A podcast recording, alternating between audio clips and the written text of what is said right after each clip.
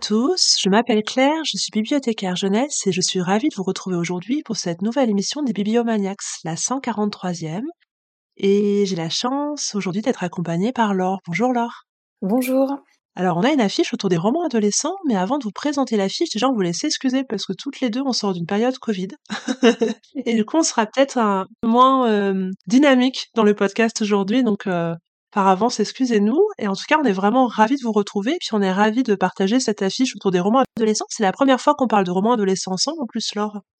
Tout à fait. C'est une première et que j'attendais avec euh, impatience, en fait. Et alors, euh, moi, j'aime beaucoup l'affiche qu'on a choisie toutes les deux. Mais avant d'en parler, j'avais une question à te poser. Quels étaient les romans que tu lisais euh, quand tu étais adolescente? Il y en avait beaucoup parce qu'à l'adolescence, moi, j'étais le stéréotype du rat euh, de bibliothèque. Donc euh, je, je, lisais, euh, je lisais énormément. mais si je ne dois citer qu'un auteur qui a vraiment marqué mon adolescence, c'est Judy Bloom. je pense que j'ai à peu près tout lit d'elle et c'est vraiment quelqu'un qui m'a qui m'a accompagnée dans, dans cette période de transition entre la petite fille et la jeune femme. Et, euh, et vraiment, je, je, lui dois beaucoup. Et je, il y a pas si longtemps d'ailleurs, je faisais une recherche en me demandant si elle était encore euh, euh bien publiée, parce que c'est des romans.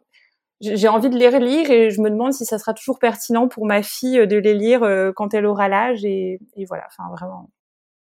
Et si on, parce que moi, tu vois, j'ai jamais lu Judy Bloom. Hein. Oh et euh, si tu me conseillais un livre pour commencer, ce serait lequel? Eh ben je te conseillerais euh, soit euh, Tiens bon Rachel, euh, soit Dieu tu es là, c'est moi Margaret. Et en fait, ça fait un peu partie de d'une série autour d'un d'un trio d'amis au collège et qui se pose bah, tout un tas de questions existentielles, voilà sur l'existence de Dieu, leur rapport aux garçons, euh, l'évolution aussi des amitiés, euh, voilà, euh, de petites filles quand on entre dans l'adolescence. Et enfin, moi, ça, je sais pas, c'était toutes mes interrogations étaient étaient dans ces romans, et je pense que ça donne un un, un bon aperçu de de ce qu'elle peut faire. bah, j'ai bien noté et j'essaierai parce que je crois que tu n'es pas la seule des bibliomaniacs à beaucoup aimer Judy Bloom. Je crois en effet qu'on m'a parlé et qu'il euh, y en a au moins deux autres hein, qui sont assez fans. je suis un peu l'exclu finalement. Exactement, il est temps que tu rattrapes ton retard. Exactement. tu sais que je lisais très peu de romans adolescents quand j'étais adolescente. J'étais, je, ne sais pas pourquoi, je lisais plus en fait des classiques. Et euh, je me suis rattrapée à l'âge adulte où je lis beaucoup de romans adolescents parce que pour mon métier c'est nécessaire, mais aussi par plaisir. Il y a des choses fabuleuses. Et euh, je sais que toutes les deux on adore notamment Marion Muraille. Oui. Vraiment une actrice incroyable. Alors, ben, on va pas parler de Mario Muraille aujourd'hui. non, on a trois autres titres à l'affiche. Donc le premier, c'est Parti sans laisser d'adresse de Suzine Nielsen. C'est traduit de l'anglais par Valérie Le Plouinec et ça a été publié par euh, Helium en 2019. Ensuite, on parlera d'un coupable presque parfait de Robin Stevens, traduit de l'anglais par Faustina Fiore et publié chez Flammarion Jeunesse en 2014. On finira par Quatre sœurs de Malika Ferjouk, un roman qui est paru à l'école des loisirs en 2003. Je te laisse résumer Partie sans laisser d'adresse, du coup, Laure? Oui, donc dans Partie euh, sans laisser d'adresse, on suit le personnage de Félix, euh, qui est un préadolescent euh, de 12 ans au Canada, dans la ville de Vancouver, et qui est élevé par sa mère célibataire qui s'appelle Astrid, et qui est une femme à la personnalité assez séduisante, un peu, un peu fantasque, mais qui euh, alterne entre euh, des, des, des, périodes un peu euphoriques et des périodes plus dépressives et qui a la particularité d'avoir beaucoup, beaucoup de mal à garder un emploi. Et un jour, à l'issue d'une, d'une période un petit peu euh, chaotique, où elle s'est fait licencier pour la énième fois, où elle sort d'une rupture amoureuse, il touche un peu le fond financièrement et Astrid décide d'emménager avec son fils temporairement euh, dans un combi euh, Volkswagen. Au départ, euh, ça va, c'est les vacances et puis ce, ce n'est pas censé durer, mais mais le temps passe, l'hiver arrive et il n'arrive pas à trouver de solution. Il continue à, à vivre dans, dans ce combi avec toute la promiscuité et toutes les difficultés que ça peut poser. Et donc Félix souffre naturellement beaucoup, beaucoup de la situation et autant, on va dire, de, de, la promiscuité avec sa mère, du manque d'hygiène, parfois même du, du, manque de nourriture, que de tous les mensonges qu'il est obligé d'inventer pour ne révéler à personne la situation dans, dans laquelle il se trouve. La raison pour laquelle il ne veut surtout pas en parler, c'est que sa mère lui a expliqué que si les services sociaux euh, apprenaient euh, qu'il vivait euh, bah, dans un combi, qu'ils étaient plus ou moins SDF, bah, très, très, certainement il serait placé en famille d'accueil.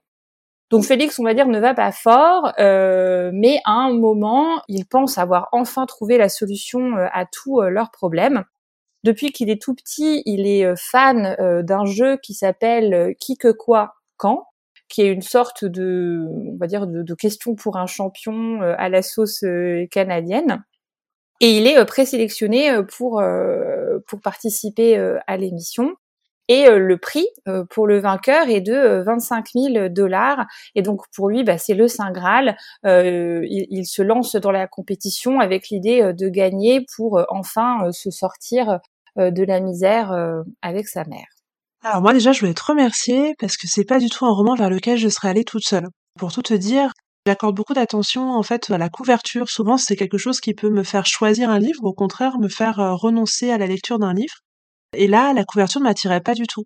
La charte graphique pour moi euh, me parlait pas et d'ailleurs je me pose la question est-ce que la charte graphique parlerait à un adolescent?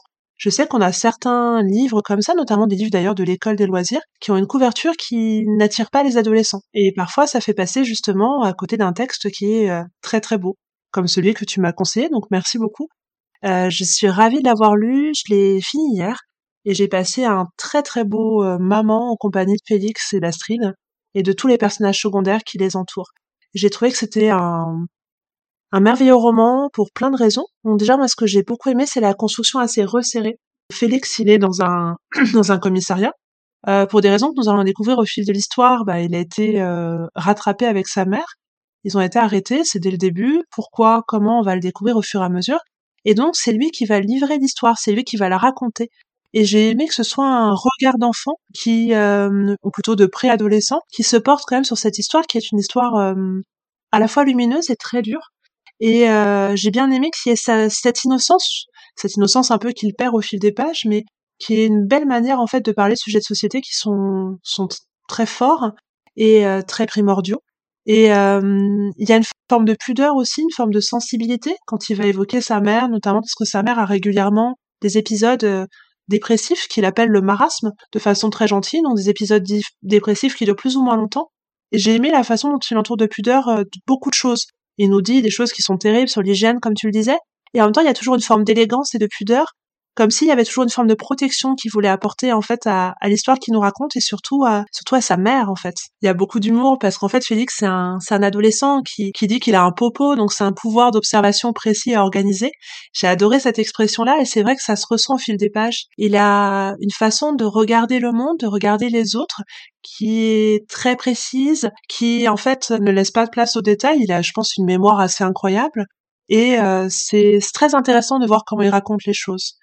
Et puis, euh, bah, il y a des sujets euh, qui sont très durs dedans, parce que ça parle de pauvreté, ça parle aussi du fait de se sentir exclu, parce que comme tu le disais, bah, aussi bien Astrid que Félix vont s'enferrer dans le mensonge. Et c'est comme s'il y avait une forme de succession de mensonges qu'ils vont devoir faire pour pouvoir garder le secret sur ce qu'ils vivent, pour pouvoir ne pas être séparés. Et d'ailleurs, je crois qu'il y a des catégories de mensonges euh, qu'a mis en place Astrid, et c'est des mensonges qui vont de plus en plus euh, grandir et devenir plus gros qu'eux d'une certaine façon. Donc c'est vraiment euh, c'est à la fois ramassé en termes d'action parce que c'est sur euh, 4-5 mois, c'est assez court en termes de pages, mais c'est hyper euh, bien construit, hyper dense, hyper vif, hyper euh, hyper beau. Bah écoute, moi je suis ravie que tu l'aies que tu l'aimes parce que moi du coup effectivement c'est moi qui l'avais conseillé, je l'ai lu je l'avais lu il y, a, il y a deux ou trois ans après un autre titre que je conseille hein, d'ailleurs à part égale de Suzy Nilsson qui s'appelle Moi Ambrose roi du roi du Scrabble et qui aborde de, enfin pas tout à fait les mêmes thèmes, mais quand même il y a la précarité, les mamans solo, euh, ce que c'est que être l'enfant euh, d'un parent euh, pas tout à fait comme les autres, enfin et le fait qu'on peut s'en sortir par le jeu, enfin ça fait partie des, thématiques qui sont qui sont abordées aussi dans ce roman. Et moi, Susan Nielsen, je trouve que c'est une auteure vraiment je vais emprunter une expression de Coralie, elle dit ça parfois sur les auteurs et pour moi je trouve que ça s'applique très bien à elle. Elle dit que certains auteurs sont gracieux et euh, Susan Nielsen, moi, je trouve qu'elle est vraiment très, euh, ouais, très gracieuse dans sa façon d'écrire. parce qu'elle aborde des sujets difficiles. Hein, quand on les liste un peu comme ça, enfin, on peut se dire oh là là, je vais passer un moment atroce, je, je vais, je vais sortir complètement déprimée, mais sans sans jamais rien enjoliver, on, elle, arrive à, à, insuffler beaucoup d'amour, beaucoup d'espoir et beaucoup de tendresse dans dans le texte, ce qui fait que c'est pas plombant. enfin voilà, on n'a pas du tout envie de se défenestrer en le en le lisant. Enfin, je tiens à le dire hein, parce que quand on l'a, quand on énumère les thèmes, enfin, on se dit ouais super.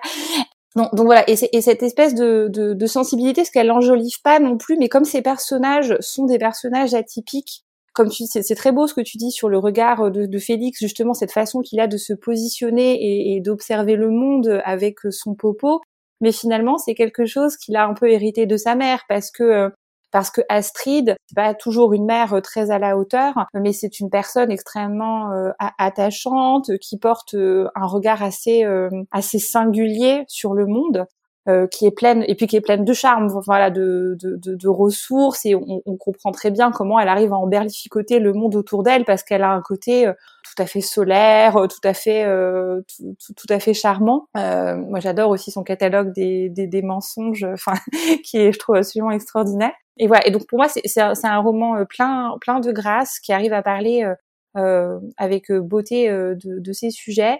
Et je te rejoins sur la construction qui est pour moi très bien menée, c'est-à-dire que l'enchaînement des événements est très très juste, c'est-à-dire que ça, enfin d'un point de vue purement narratif déjà c'est très c'est très bien fait parce que tout est très bien amené. Moi il y a jamais aucun moment où je me suis dit oulala là là, grosse ficelle c'est un peu facile. Tout découle très très bien. Et en même temps ça montre aussi très bien comment euh, voilà on peut tomber dans la dans la précarité comment les choses peuvent euh, ça va très vite en fait c'est un peu c'est un peu vertigineux comment ils tombent euh, peu à peu dans dans, ouais, dans un cercle de, de mensonges et, et, et, de misère dont ils ont beaucoup de mal à, à se relever et ce que je trouve très fin aussi pour euh, pour euh, dire quelque chose que tu n'as pas déjà dit, dans ce livre, c'est qu'il est à cet âge, Félix, donc il a 12 ans, à l'âge où on sort un peu du statut de, de, de petit garçon euh, pour, euh, euh, bah voilà, pour, pour devenir soi-même. Et, et donc c'est intéressant parce qu'il est dans un espèce de conflit de loyauté par rapport à sa mère, sa maman qu'il adore, mais en même temps, il est en train de se détacher d'elle, il est en train de d'acquérir sa propre vision du monde, vision qui n'est pas celle de sa mère. Par exemple, il a beaucoup de mal avec le avec le mensonge, euh, enfin avec euh, avec le vol, enfin avec euh, c'est quelqu'un de foncièrement beaucoup plus honnête que sa mère. Et, et, et moi j'ai trouvé que ça c'était très fin, la, la, la, pression que ça exerçait sur lui et dont elle ne se rend pas compte, le fait de lui avoir dit qu'il ne faut pas en parler, ça, ça, met son fils dans un état qui est presque encore pire que juste le faire vivre dans, dans un combi. Et je pense que c'est complètement inconscient de, de sa part. Et, et, c'est, et je trouve que c'est très très bien fait euh, la, la, façon dont finalement lui ça commence à le à le manger de l'intérieur et comment ça devient insupportable en fait pour lui de, de, de vivre euh, de vivre là-dedans. Et voilà, enfin moi c'est un, un roman que que j'adore. Je suis vraiment hyper contente que tu l'aies aimé. Sur la couverture, c'est marrant. Je m'étais pas du tout fait la réflexion euh, qu'elle était belle ou moche. Moi, le côté petite illustration me dérange pas forcément, mais c'est vrai que du peu que je vois euh, des couvertures pour euh, pour des romans ados euh, en ce moment, j'ai l'impression que c'est plus très à la mode ce genre de truc, à supposer que ça n'ait jamais été. Et donc peut-être qu'effectivement Helium doit faire un effort sur les couvertures. Et tu sais, en fait, tu parlais comme Coralie d'auteurs gracieux. Et moi, je me dis qu'aussi il y a des personnages gracieux pour rebondir sur votre idée, parce que pour moi, typiquement, Félix, c'est un personnage gracieux. C'est un personnage qui est toujours habité par la grâce et la lumière, et qui a, même s'il a ce conflit de loyauté, même si en plus il vit aussi cette, ce passage chrysalide qui est très, extrêmement compliqué entre l'enfance et l'adolescence, parce qu'il y a aussi euh, bah, des problématiques d'adolescence sans, sans trop en dévoiler qu'on va découvrir au fur et à mesure des romans, parce que il grandit, il rencontre d'autres personnes, et en même temps il reste toujours euh, dans une forme de grâce. Pour moi, je le, je le rapproche d'un autre personnage que j'avais adoré, euh, qui est un personnage qu'on avait évoqué avec Coralie, qui est Coyote Sunrise. C'était un livre, une sorte de road movie avec un binôme encore parental, un père et une fille cette fois-ci, et c'était l'incroyable voyage de Coyote Sunrise de Dan Gemeinhardt. Et pour moi, c'est des personnages qui appartiendraient à la même famille, en fait. Avec ce regard, ce parent qui est un peu euh, esselé, et, ces sujets très durs, sans jamais que ça, ça vire au mélo, et c'est toujours très très bien équilibré, très juste, et, c'est un, c'est un livre très lumineux, euh, vraiment comme tu le disais. Bon bref, c'est un gros coup de cœur en fait. Ouais, moi c'est un gros coup de cœur et j'ai l'impression que pour toi aussi, donc je suis vraiment ravie. Alors bah là, on va passer à un autre livre dans un autre genre, même si finalement c'est encore un regard euh, d'adolescent pour nous raconter l'histoire. Donc c'est, on va vous parler d'un coupable presque parfait de Robin Stevens. Donc c'est un roman qui se situe en 1934 en Angleterre, euh, qui se déroule dans un pensionnat, le pensionnat de Deepdene. Euh, et donc c'est Hazel Wong qui va nous raconter l'histoire. Hazel Wong, elle vient d'Hong Kong, elle est arrivée un an auparavant dans le pensionnat. elle faisait partie des crevettes, donc ces petites cinquièmes, je crois. Euh, du pensionnat et euh, bah, elle a suivi un peu le rêve de son père parce que son père euh, habite à Hong Kong et il a toujours eu une sorte d'admiration pour l'Angleterre. Il se faisait livrer très souvent des livres en anglais et c'était un peu comme s'il y avait une partie de l'âme anglaise chez lui. Donc il est ravi que sa fille puisse étudier dans un pensionnat. Les débuts sont assez compliqués pour Hazel, notamment la première confrontation avec le froid intense et le cricket. Mais lors de ce premier match où elle a des difficultés, elle fait la connaissance de Daisy Wells. Daisy Wells, qui est un peu la fille populaire du pensionnat, euh, qui est juste ce qu'il faut en termes de bonne élève. C'est-à-dire qu'elle est jamais trop, euh, jamais non plus pas assez pour ne pas faire de vagues et être aimée par tous. Et euh, Daisy Wells va devenir amie avec Hazel Wong et toutes les deux, elles ont fondé ou elles vont fonder un club de détectives. Alors leurs premières affaires sont des affaires assez simples de disparition d'écharpes, etc. Mais l'affaire que va nous raconter Hazel Wong, un peu comme si c'était John Watson et Daisy Wells Sherlock Holmes, eh bien, euh, l'affaire est beaucoup plus terrible que ça, puisque Hazel Wong, en allant récupérer un de ses vêtements qu'elle avait oublié au gymnase, elle a trouvé le corps sans vie de la prof de sciences, Miss Bell. Elle est partie prévenir Daisy et une préfète, et quand elles sont revenues, le cadavre avait disparu. Bien entendu, personne n'a cru Hazel à part Daisy, et toutes les deux, comme elles ont un club de détectives, elles ont décidé de mener l'enquête. Sachant que tout le monde dans le pensionnat est persuadé que Miss Bell a démissionné. Donc l'enquête va devenir de plus en plus compliquée et le danger va rôder dans les couloirs du pensionnat. Alors, euh, bah, si, je peux commencer à donner mon avis, du coup, euh, moi, ce roman, je savais pas du tout à quoi m'attendre. J'en avais, euh, j'en avais jamais entendu parler, et les, les premiers chapitres m'ont plutôt plu. je trouvais ça, je trouvais l'idée sympa, voilà, de, de, ces deux, deux jeunes filles qui, au début, enfin voilà, commencent à enquêter sur un, un, peu tout n'importe quoi et qu'en apparence euh, tout oppose. Enfin voilà, de la même façon que Sherlock et Watson sont quand même des entités, euh, enfin des personnages très très différents. J'ai été prise par l'histoire les, les, les, premiers chapitres et puis euh, très vite j'ai commencé à décrocher et j'ai vite compris en fait pourquoi je décrochais autant c'est un, c'est un, en fait, c'est un roman qui se passe un petit peu dans une sorte de huis clos. C'est-à-dire qu'on est vraiment dans l'enceinte de, de, de, ce pensionnat, enfin voilà, et de, et de ce collège.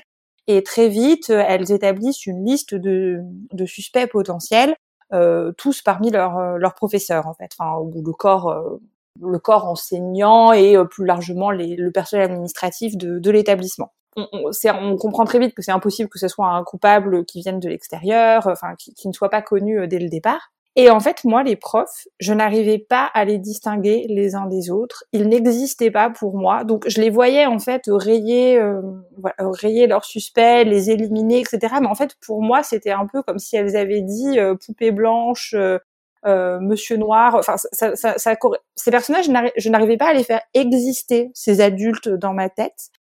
Donc du coup, toute l'enquête perdait un peu de, de, de, sa saveur parce que c'est vraiment très très axé là-dessus, voilà, sur, enfin, c'est trouver qui qui a tué quoi. Enfin voilà qui, qui, est le coupable et quelles sont ses raisons. Mais comme moi ils n'existaient pas en fait. J'avais du coup beaucoup de beaucoup de mal à m'intéresser et j'ai été jusqu'au bout. Mais j'avoue qu'il y a des il y a des chapitres je les ai lus violemment en diagonale euh, juste pour comprendre vaguement euh, comment elle faisait avancer leur enquête. Donc voilà, moi c'est un, un, roman, je pense que je suis euh, un petit peu passée à côté.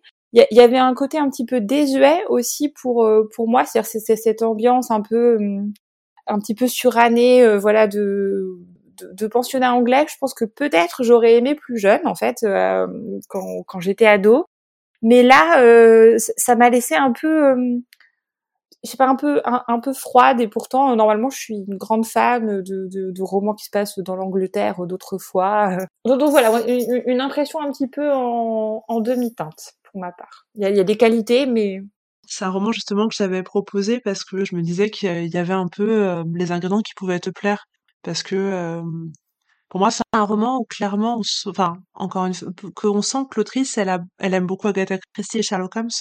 Et, euh, et c'est un premier roman, justement, et donc souvent j'ai tendance à penser que les premiers romans peuvent avoir une forme d'hommage, en fait, à un genre qu'on aime, etc. Et tu vois, moi, c'est une série qui est en plusieurs tomes, il y en a quatre qui ont été traduits en France, et je trouve qu'au fur et à mesure, ça se bonifie. Il faut savoir que ce premier-là, en fait, elle était libraire, alors je sais plus dans quelle ville anglaise, et elle l'a écrit dans sa salle de repos euh, de libraire, tu sais, pendant le défi qui existe au mois de novembre, le Nanovrimo. Oui, d'accord. Et euh, donc elle l'a écrit comme ça en un mois, et après elle l'a retravaillé. Donc je pense que c'est peut-être pour ça aussi, et je comprends tout à fait ce que tu veux dire par rapport au personnage. Pour le coup, je trouve qu'il y a certains professeurs qui sont un peu plus campés que d'autres, euh, dont on voit un peu plus, parce que par exemple l'unique, bon, c'est un peu simple parce qu'il est unique, c'est le seul homme qui enseigne dans le, dans le, dans le pensionnat, donc forcément l'unique. Euh, mais je trouve qu'il y en a certains, on a un peu plus de d'avis sur leur apparence, puis il y en a d'autres, tu as tout à fait raison, on ne sait pas trop. Donc c'est vrai que ça, finalement, j'entends tout à fait parce que finalement, il y a une liste qui est barrée au fur et à mesure, mais il y en a certains qui n'ont pas de, de densité. Après, euh, pour autant, moi, ça m'a pas empêché de bien aimer. C'est euh, parce que finalement, il y a une économie dans la description que je peux retrouver parfois chez euh, chez Agatha Christie.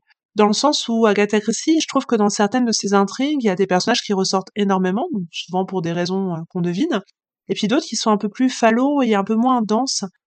Et je pense qu'il y a une sorte d'imitation qu'elle a voulu faire avec peut-être justement, qui est du coup pas aussi réussi qu'Agatha Christie, on est bien d'accord, mais je pense qu'il y avait ça par rapport à la caractérisation des personnages.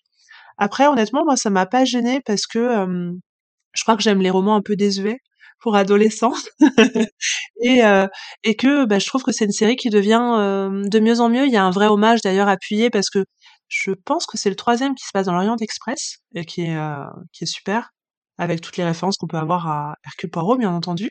Euh, mais moi, ce que j'ai aimé, c'était déjà la complicité entre les deux personnages et puis j'ai aimé qu'en fait, euh, sur fond d'enquête policière, il y a une réflexion aussi sur les classes sociales dans le pensionnat, parce qu'il y a quand même tout un microcosme qui s'établit, dont on comprend les règles grâce à l'étrangère. L'étrangère, dans un double sens, à la fois elle est outsider parce qu'elle vient d'arriver alors que les autres étaient là avant, elle est arrivée en cours d'année euh, l'année d'avant, et puis aussi parce qu'elle vient d'Hong Kong. Donc euh, pour l'aristocratie britannique, il y a une forme de bah, d'équilibre social à respecter et Hazel ne fait pas forcément partie euh, des classes supérieures du pensionnat, si je peux m'exprimer ainsi, et c'est justement son amitié avec Daisy qui lui permet de s'intégrer. D'ailleurs, je trouve qu'il y a pas mal de petits dialogues qui évoquent justement les préjugés qui pouvaient exister dans les années 30, et je trouvais que ça apportait un, regard intéressant à l'intrigue aussi, euh, ce fond un peu de classe sociale et de réflexion aussi sur euh, le microcosme que peut être un pensionnat. Après, j'ai bien aimé les rebondissements et, j'ai aimé que les, les noms des professeurs soient barrés au fur et à mesure parce que j'avais l'impression en fait que je menais un peu l'enquête avec elles deux. Alors, euh, je m'attendais pas à, tous ces rebondissements-là. Je sais pas si la résolution était forcément la meilleure ou si, euh, comment on pourrait faire avec Pierre Bayard, il aurait pas pu avoir un autre coupable ou une autre coupable. voilà, on pourrait écrire la vérité sur sur un coupable presque parfait, toutes les deux, mais mais j'ai trouvé ça, en fait, voilà, c'est un livre euh, qui pour moi est sympa, qui euh, qui est un livre, oui, un peu désuet, assez vintage en fait. S'il aurait pu être écrit dans les années 30, ça m'aurait pas surpris. Donc... Et c'est un livre, pour le coup, qui fonctionne très bien auprès d'adolescentes. 12, 13, 14 ans, tu vois, la préadolescence, en fait, c'est un livre qui fonctionne très bien et qui est souvent une belle porte d'entrée pour aller après vers euh, Agatha Christie, Sherlock Holmes, etc. En fait, ça m'étonne pas du tout euh, ce que ce que tu dis et ça me conforte dans l'idée que vraiment, je pense que euh, à une époque de ma vie, j'aurais pu j'aurais pu aimer. Enfin, c'est vraiment la réflexion que je me suis faite. Enfin, en le lisant, je me suis dit, c'est dommage. Ça, il y a un nombre d'années que je ne veux pas citer. J'aurais aimé. voilà. Oui, restons dans le flou. restons dans le vague. Pour ceux qui veulent essayer, n'hésitez pas parce que peut-être que certains seront séduits par le, le ton des yeux. En tout cas, moi, ça marche bien avec moi et et encore une fois, la série, euh, la série devient meilleure au fil de, au fil des volumes. Et euh, pour le, pour tout dire, je l'ai lu en anglais. Et c'est un anglais extrêmement accessible, donc si quelqu'un veut se remettre à l'anglais, ça peut être une bonne manière aussi de recommencer. Bah, on va faire, on va laisser la place à, au cancer. Ah, à notre coup de cœur euh, intégral, absolu, grâce à toi, parce que c'est pour le coup, c'est toi qui me l'a fait découvrir, Claire. Euh, donc euh, dans Quatre sœurs, c'est un, un, un, roman euh, assez épais, composé de en, en, quatre tomes, chaque tome portant à la fois le titre d'une d'une saison et de l'une des quatre sœurs de la famille Verdelaine. donc le premier tome c'est avec Enid qui est âgée de 9 ans, le second avec Hortense qui a 11 ans, le troisième Bettina 14 ans et le quatrième Geneviève 16 ans. Euh, donc la particularité de la famille Verdelaine, donc il s'agit en fait d'une famille de, de, cinq filles. Euh, oui, j'ai bien dit cinq. Euh, et elles ont euh, perdu leurs parents et elles sont élevées par leur sœur aînée Charlie, qui a abandonné ses études de médecine pour se consacrer bah, au fait de, de, mettre de la nourriture sur la table et de pourvoir et de pourvoir à leur éducation. Et elles vivent dans une maison assez euh, assez incroyable qui est qui est comme un personnage. Hein, ce, cette maison a une vraie personnalité euh, qui s'appelle la Ville Hervé, donc euh, en bord de mer, au bord d'une falaise dans la lande, et qui est une sorte de de, de, de maison avec une vieille chaudière, des bruits un peu étranges partout, mais qui n'est pas effrayant du tout. Enfin, c'est juste ce, ce, lieu très très habité et qui est un petit peu capricieux et, et difficile à, à maintenir en état. Et donc les sœurs bah, grandissent dans, dans, cette maison. Et après, c'est très difficile de résumer euh, ce, ce, qui se passe parce qu'en fait, on les suit finalement au cours euh, d'une année, euh, toutes les toutes les quatre. Euh, et on, il y a toutes leurs, leurs aventures. Alors leurs aventures qui sont faites de, de, de, de parfois de petits riens, voilà, de petites choses qui arrivent à des jeunes filles, euh, qui s'amourachent d'un garçon, qui ont un problème avec euh, une de leurs copines, qui se prennent de passion euh, pour le théâtre ou la boxe, qui se demandent ce qu'elles vont faire dans, dans, le, dans leur vie en fait. Donc des petites choses et en même temps il y a des sujets, on va dire, un petit peu plus graves, donc parce que ce sont euh, ce sont des orphelines euh, qui sont confrontées, enfin voilà, des situations que, que tous les adolescents n'ont pas à, affronter. Et euh, voilà, et il y a aussi bon des, des, des, passages, on va dire, plus plus difficiles. L'une des sœurs se se, se lie d'amitié avec une, une jeune fille qui est malade. Elles ont une partie de leur famille qui est encore plus précarisée qu'elle et à qui elles rendent visite. Donc voilà, toutes ces toutes ces petites histoires s'entremêlent pour pour former ce roman un peu un peu monde, j'ai envie de dire, dans, dans lequel euh, on plonge. J'adore ce que tu dis, roman monde, c'est exactement ça. Alors euh, moi, c'est un roman que j'ai découvert il y a quelques années après avoir lu le début d'une autre série qu'elle a faite tout récemment qui s'appelait qui s'appelle Broadway Limited. Euh, dont j'avais conseillé le premier tome, je crois d'ailleurs dans une émission de Noël.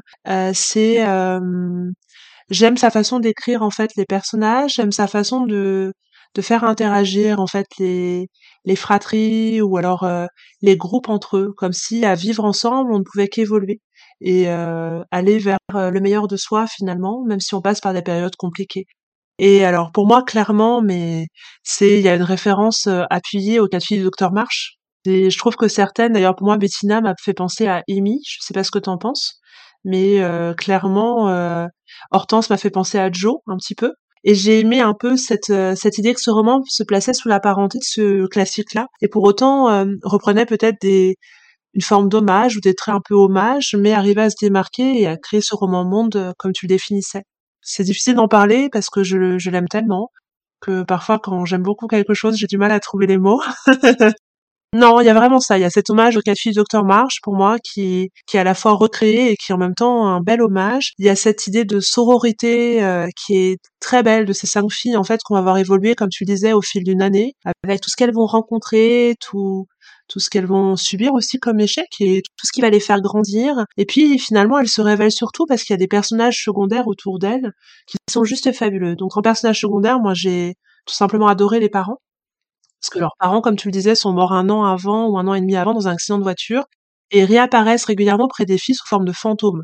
Ils sont toujours, surtout le père, habillé un petit peu euh, bah, de façon qui ne correspond pas à la situation, mais je trouve que ça, ça apporte un côté un peu humoristique et en même temps, c'est comme si euh, j'aime bien cette idée-là, comme si euh, ces absents-là étaient toujours dans le cœur et la mémoire des vivants et comme si bah, ils les aidaient à évoluer et à faire la transition. Je trouvais ça très beau. Et puis, bah, il y a les autres personnages. Moi, j'ai un petit faible pour Merlin, le livreur de surgelé. Un loser magnifique, mais euh, c'est un très très beau personnage, un personnage romantique en diable et qui va euh, qui va euh, apporter tellement à Bettina, parce que Bettina pour moi c'est un peu la peste, hein, la peste hyper populaire, euh, qui pense à son apparence physique. Vraiment, pour moi, elle fait penser à Amy. voilà. Mais la rencontre avec Merlin, puis d'autres choses dans sa vie, la font tellement, euh, tellement joliment évoluer. Et j'aime cette idée de personnage qui évolue grâce aux rencontres et, et finalement, les personnages secondaires apportent énormément à ce roman. Oui, non, non, complètement. Alors moi, je te, je te rejoins aussi sur la difficulté à en, à en parler parce que ça fait partie de ces romans. Enfin, moi, je suis entrée et je ne voulais plus en sortir en fait. Enfin, je, je, je voulais juste euh, vivre dans ce roman et, et qu'il ne s'arrête euh, qu'il ne s'arrête jamais et en fait moi c'est pas si fréquent que, que je pense ça euh, d'un livre euh, que je sois voilà, absorbée par lui et que et que quelque part les personnages de, deviennent comme pour moi comme pour des personnes qui existent vraiment alors que je reste lucide hein, je sais bien que ces, ces personnes n'existent pas mais c'est tellement c'est tellement bien fait enfin elles elles sont j'ai même pas envie de dire qu'elles existent parce que pour moi elles sont là voilà. elles étaient là avec moi j'étais dans leur maison j'étais j'étais avec elles je trouve que c'est très juste les âges dans lesquels elle les saisit les les sœurs parce que comme tu dis Bettina effectivement c'est typique de la peste mais elle a aussi un peu l'âge. Enfin voilà elle a, elle a, elle a 14 ans elle est euh, elle est dans cet âge euh, parfaitement odieux et ingrat et, et voilà et, et, difficile où elle vit un peu que pour elle vit un peu que pour ses copines que pour ce à quoi elle ressemble. Enfin voilà elle est très euh, elle, est superficielle et en même temps pas tant que ça. Et, les autres sœurs voilà et Nid elle est plus euh, la, petite. Je trouve qu'à 9 ans c'est pas si facile je trouve de, de parler des enfants de, de, de 9 ans parce que c'est pas encore des ados, mais c'est plus des petits enfants. Et je trouve que euh, Malika Ferjouk, elle la bébéifie pas du tout. Elle, est, elle, elle la saisit vraiment dans, dans ce moment où l'imaginaire est encore si prégnant, si fort. Euh, enfin voilà, presque autant que que ce qui se passe euh, que ce qui se passe réellement même si c'est un moment où voilà on va commencer à, à, quitter un peu un peu ça dans, enfin dans, dans le développement et tout même même la sœur de de, de 23 ans euh, à qui il y a, y a, pas de volume qui lui est consacré, mais elle est elle est hyper euh, présente et elle est elle, est très touchante. Voilà cette jeune femme qui endosse euh, tant de responsabilités, mais tout en restant une jeune femme, voilà, avec des amours, des désirs, des, des aspirations et et, voilà, et, toutes, je les trouve tellement bien, voilà, tellement bien saisies, tellement tellement subtiles et, euh, et tous les personnages qui les entourent sont effectivement très forts. Je trouve que Malika Ferjouk elle est aussi forte d'ailleurs pour décrire euh, des garçons euh, que que des femmes. Enfin, ces, ces personnages sont des femmes, mais mais les hommes autour d'elles sont sont saisis avec tout autant de de, subtilité et j'ai envie de dire euh, d'amour aussi. Enfin voilà, on sent que on sent qu'elle aime euh, qu'elle aime beaucoup les gens. Je sais pas comment expliquer ça, mais je pense que c'est quelqu'un qui aime beaucoup les gens. Et voilà, donc voilà, moi c'était un livre euh, c'était un livre doudou. je pense que c'est un livre que je vais que je vais relire plusieurs fois dans ma vie à des moments stratégiques, un peu comme Jane Austen ou certains parce que voilà, c'est des personnages à, vers lesquels j'ai envie de, revenir et j'ai envie de continuer mon dialogue avec eux, je pense.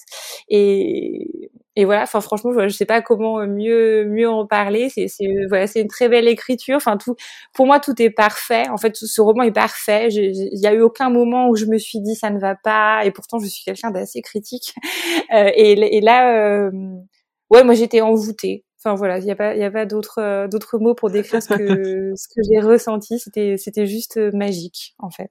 Tu sais comme ça me fait plaisir parce que ça fait partie de ces romans que j'ai dans ma bibliothèque et que que j'adore. Alors je l'avais lu qu'une fois, donc j'étais ravie que tu veuilles le lire pour cette affiche-là, parce que c'était l'occasion de relecture. Et euh, je l'ai lu la semaine dernière, et, et moi je l'ai en quatre tomes, tu sais. Et j'étais, si tu voyais le sourire que j'avais le soir, en revenant, en pouvant avoir le temps de le lire, j'étais heureuse de les retrouver. C'est exactement ce que tu dis, de me plonger dans ce roman doudou, cocon, et, et passer ce temps-là avec avec elle. Enfin, il y aurait tellement de choses à dire et t'en as déjà dit euh, beaucoup, mais oui. Puis bah, j'aime bien aussi les détails. Tu sais qu'elle met. Euh, tu parlais de la ville Hervé qui est un personnage à part, mais en fait les détails de chaque chambre parce qu'il y a cette espèce de lit aussi qu'elle ferme en fait où elles sont un peu comme dans un bateau démonté par la tempête. Enfin, il y a plein de petites choses qui rendent en fait les scènes euh, hyper vivantes, hyper justes. Enfin, je trouve qu'elle fait passer plein. Et puis même les dialogues. Je trouve que c'est très compliqué d'écrire des dialogues et je trouve que par exemple dans les échanges de Bettina avec ses amis, il y a une justesse aussi de l'adolescence où ça peut être d'échanger entre soi en fait, notamment quand on a des peines de cœur ou qu'on a des crushs, etc.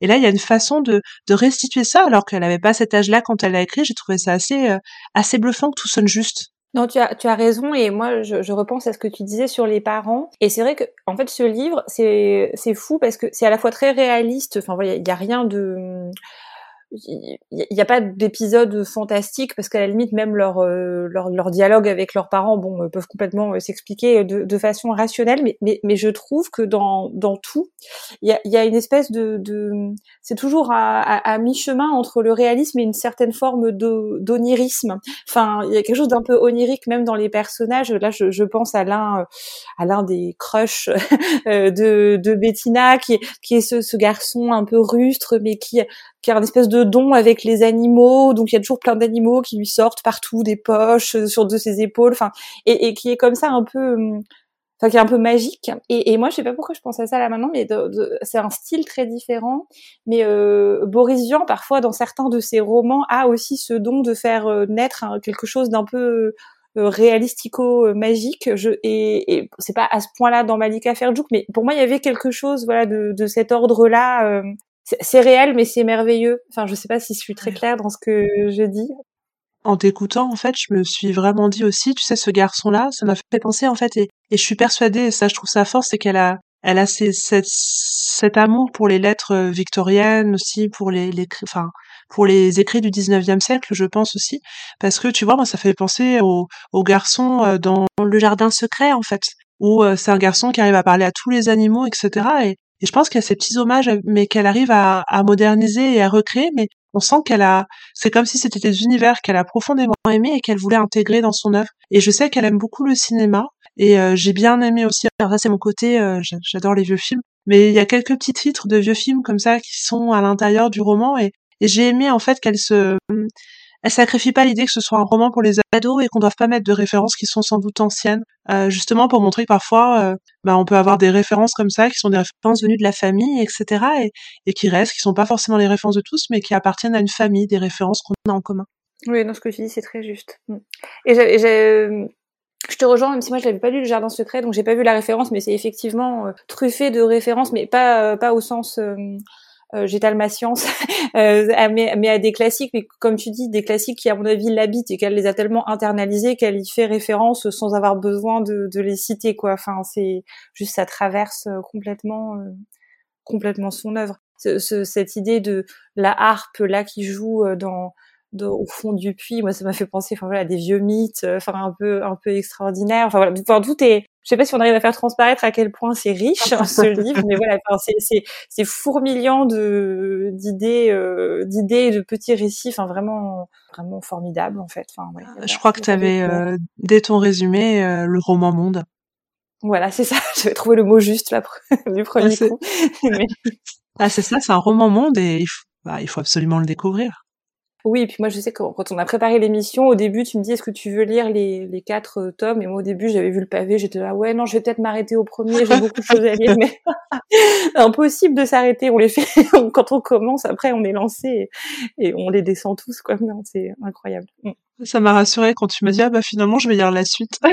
il faut que en fait, faut que je te le dise, j'ai bien d'entamer le deuxième. J'y vais. Mais euh, non, si, t'as l'occasion de lire Broadway euh, Limited, je pense que t'aimeras bien. Euh, J'aime particulièrement le premier et le deuxième tome de la trilogie, mais c'est des romans plus denses, hein, parce que ceux-ci, finalement, ça forme un volume dense, mais ils sont assez courts. Mais euh, l'autre, euh, ils sont plus fournis, ça se passe dans à New York, enfin je te laisserai découvrir dans les années fin des années 40, début des années 50. Et d'ailleurs, si tu veux prolonger Quatre sœurs, il y a une adaptation graphique qui est très très réussie. Euh, qui a été faite chez de Sèvres et c'est Cathy Bord qui fait les illustrations. Et c'est aussi en quatre tomes comme les comme les romans. D'accord, bah je vais regarder. Ouais, je vais regarder ce que tout toute manière, c'est sûr que Malika Ferjouk, je vais absolument pas euh, m'arrêter là. euh, donc, et je vais regarder les adaptations aussi, euh, bien sûr, c'est une super idée. Mm.